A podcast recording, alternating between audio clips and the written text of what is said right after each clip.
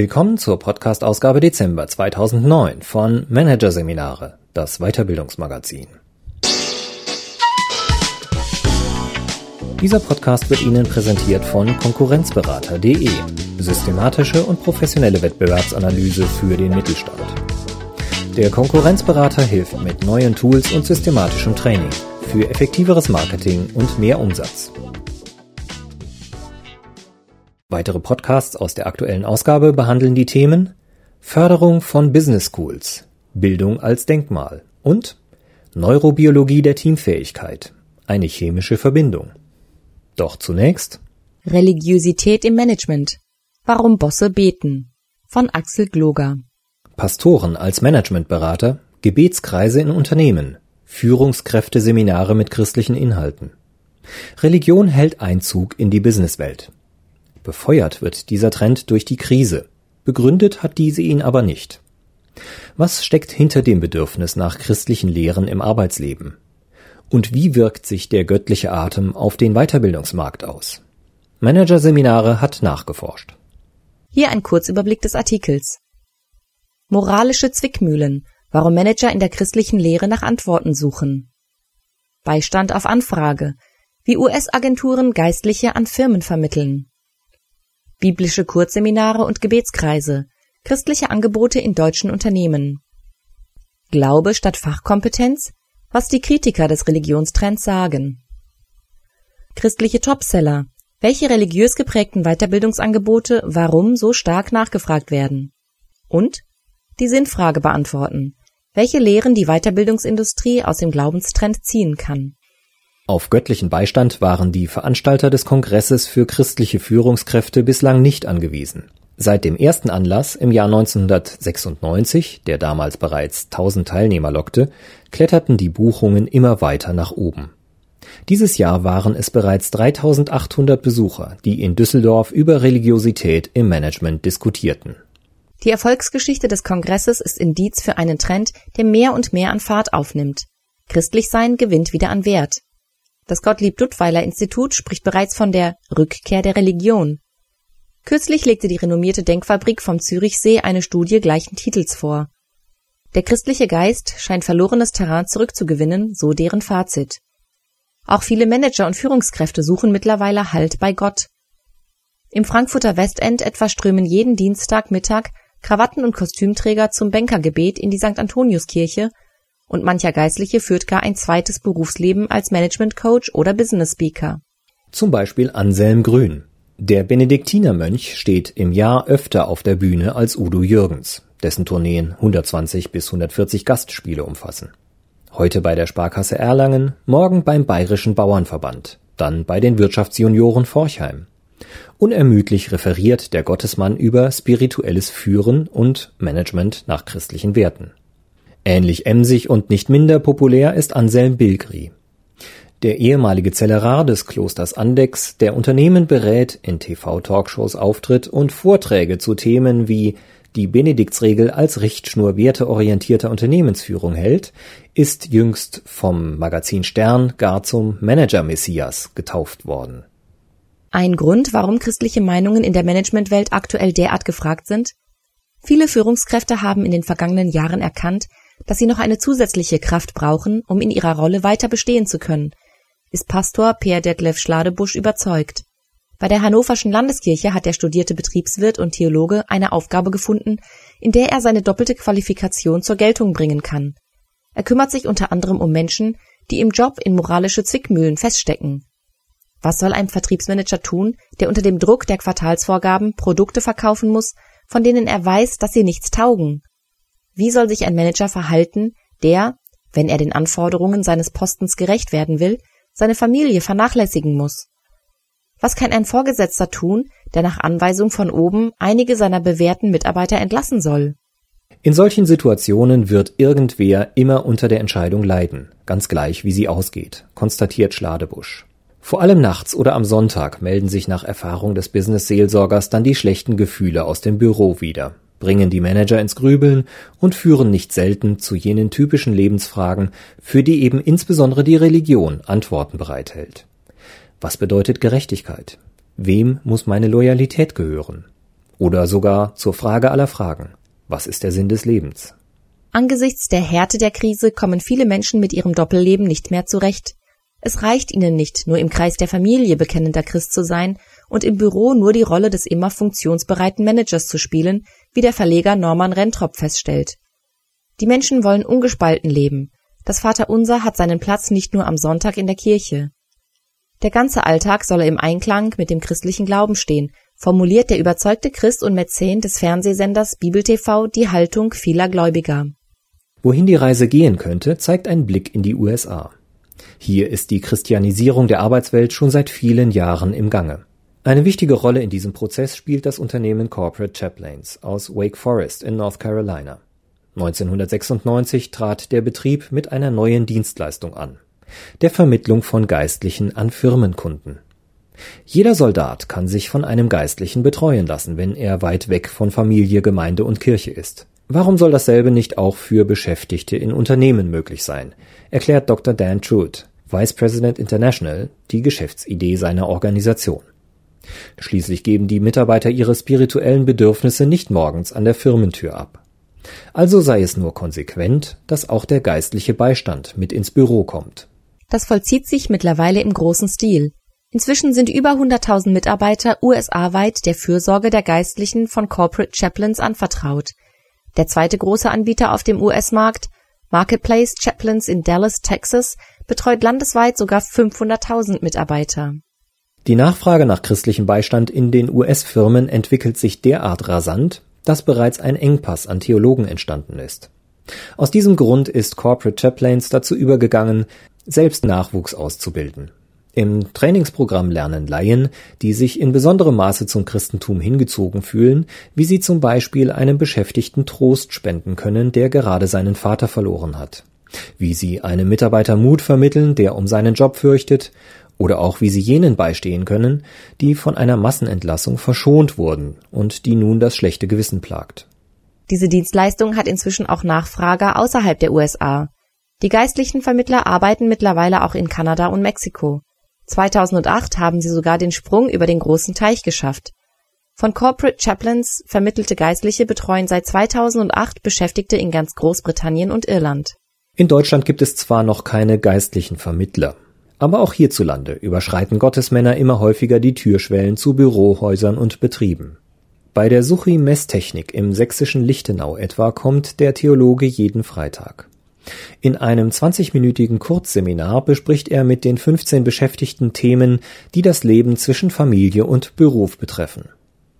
Konflikte besser bewältigen, älter werden, die Sichtweisen der verschiedenen Religionen, zählt Firmeninhaber Frank Suchi einige der Fragen auf, die in jüngster Zeit auf der Agenda standen. Suchi ist Überzeugungsmensch. Noch zu DDR-Zeiten wandte er sich dem christlichen Glauben zu und trug, obwohl die sozialistische Diktatur das nicht gerne sah, die Botschaft Jesu Christi weiter. Das tut er immer noch, zum Beispiel in seiner Rolle als ehrenamtlicher Vorsitzender der Christen in der Wirtschaft, kurz CIW. Dieser Verein hat es sich zum Ziel gemacht, biblische Prinzipien und Werte in den Unternehmen zu fördern. Der Zusammenschluss der Gläubigen umfasst 1100 Mitglieder in 42 regionalen Gruppen. Hinzu kommen mehr als 30 Firmenmitglieder, vor allem kleine und einige mittelständische Unternehmen. Aber auch in der Konzernwirtschaft hat der Glaube im Arbeitsalltag inzwischen seinen Platz gefunden, etwa in Form von Gebetskreisen, die in den Büros abgehalten werden. Ein Beispiel für diese Praxis liefert die größte Bank des Landes. Einmal wöchentlich treffen wir uns zum gemeinsamen Gebet, berichtet Hans-Jörg Nymphius von der Deutschen Bank, der gemeinsam mit seinem Kollegen Uwe Juli diese Aktivität koordiniert. Bereits 2004 fanden sich die ersten gläubigen Mitarbeiter zusammen. Wir wollen die Christen im Unternehmen miteinander bekannt machen, sagt Nymphius. Bei schwierigen Fragen könne man dann den Kontakt zu einem Mitchristen suchen. Die Mitgliederzahl des Gebetskreises ist inzwischen auf 80 angewachsen. Für eine Organisation, die eine Graswurzelexistenz ohne jede offizielle Propaganda führt, ist das viel. Die Besinnung auf die Religion, die derzeit in der Unternehmenswelt vielerorts zu beobachten ist, ist auch der Weiterbildungsindustrie nicht entgangen. Längst sind es nicht mehr nur einzelne Lichtgestalten wie Grün oder Bilgri, die Führungskräften christliche Lehren offerieren. Seminare, die Management mit biblischen Inhalten verknüpfen, sind inzwischen zu einem gefragten Nischenangebot des Weiterbildungsmarktes geworden Einer der Spieler auf diesem Markt ist die Akademie christlicher Führungskräfte ACF in Gummersbach.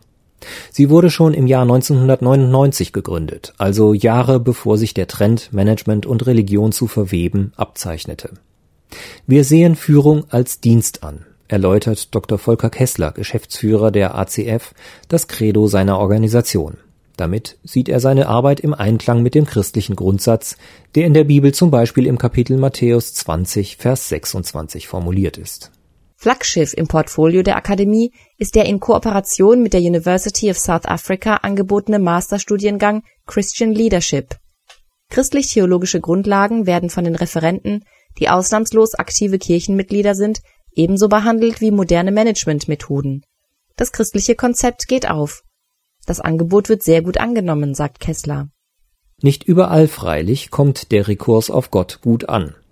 Philipp Möller zum Beispiel beobachtet den Vormarsch des Glaubens in die Büros mit einigem Missmut. Die Verknüpfung von Management mit christlichen Inhalten ist schwer problematisch, sagt er.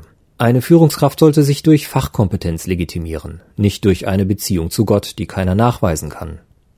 Möller ist Mitveranstalter einer Kampagne gegen den Religionstrend.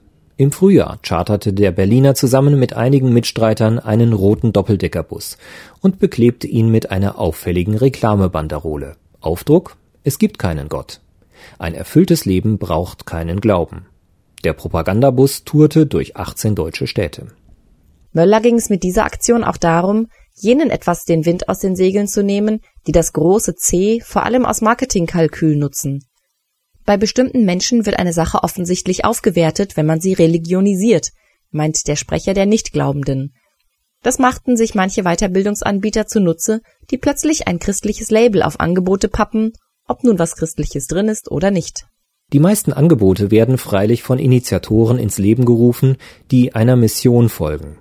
Unternehmer, Manager und Trainer, die das große C in ihre Agenda aufgenommen haben, verfolgen ein größeres Ziel als nur Rendite, Gewinn und Marktanteil. Sie wollen, dass sich Arbeit wieder lohnt, und zwar nicht nur im materiellen Sinne. Wenn Arbeit nur Geld bringt, ist auf Dauer niemand wirklich zufrieden, sagt Dr. Hans Thomas, Direktor des auf Forschungsfragen zu Ethik, Werten und Glauben spezialisierten Lindenthal Instituts in Köln. Je stärker der Kapitalismus einseitig auf Rendite setzt, desto mehr suchen die Menschen nach Würde, Sinn und Anerkennung. Der Glaube sei ein Weg, sich der totalitären, viele anderen Bereiche des Lebens erdrückenden Arbeits- und Geldkultur zu entziehen. Was Hans Thomas auf der Grundlage seiner Forschung testiert, hat Gregor Schönborn in der Praxis erfahren. Die von ständigen Restrukturierungen und vom Konjunkturcrash gepeinigten Manager haben die Nase voll von Weiterbildung, die Führungsleistung wie einen Automotor auf immer noch mehr PS hochfrisiert, intoniert der Inhaber von Deep White, einer auf Wertemanagement spezialisierten Unternehmensberatung in Bonn. Aus den Gesprächen mit seinen Kunden weiß er, was sich Manager derzeit mehr denn je wünschen.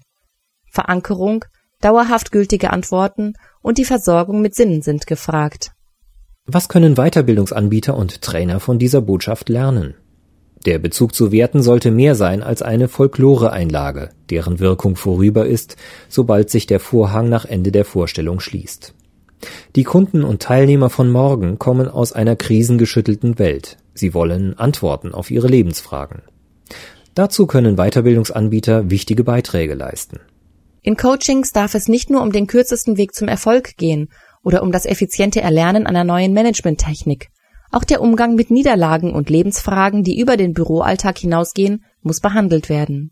In Weiterbildungen dürfen Wertethemen nicht auf den Kaminabend am letzten Tag abgeschoben werden, sondern sie sollten das gesamte Programm durchziehen. Teilnehmer von Weiterbildungen fühlen sich dann angesprochen, wenn der Veranstalter sie nicht nur als Erfüllungsgehilfen von Renditezielen ansieht, sondern als sinnsuchende Menschen. Weiterbildungen müssen wetterfeste Lösungen bieten, die auch dann noch Gültigkeit besitzen, wenn Menschen in ihrer beruflichen Existenz erschüttert wurden oder gar ihren Job verloren haben. Diese Ratschläge machen es noch einmal deutlich. Die christliche Botschaft, die derzeit in der Weiterbildungs- und Managementwelt Einzug hält, zeugt vor allem vom Ruf nach mehr Lebenssinn im Geschäftsalltag.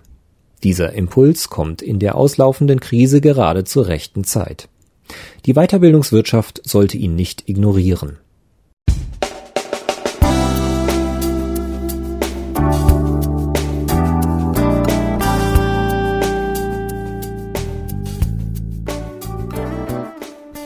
Sie hörten den Artikel Religiosität im Management. Warum Bosse beten von Axel Gloger aus der Ausgabe Dezember 2009 von Managerseminare, produziert von Voiceletter.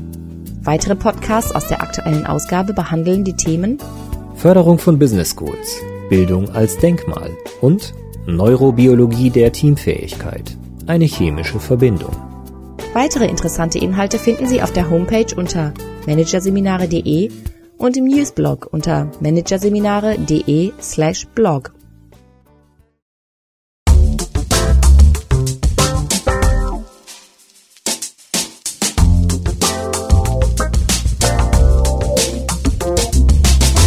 Das war der Podcast von Managerseminare, das Weiterbildungsmagazin. Ausgabe Dezember 2009. Dieser Podcast wird Ihnen präsentiert von www.konkurrenzberater.de. Konkurrenzanalyse als Navigationssystem für den Wettbewerb. Übrigens, immer mehr mittelständische Unternehmen investieren in eine professionelle und systematische Wettbewerbsbeobachtung und sind dadurch schneller am Markt, machen mehr Umsatz, kommunizieren klarer. Mehr Informationen, Beratungs- und Trainingsangebote zum Thema Konkurrenzanalyse finden Sie unter www.konkurrenzberater.de.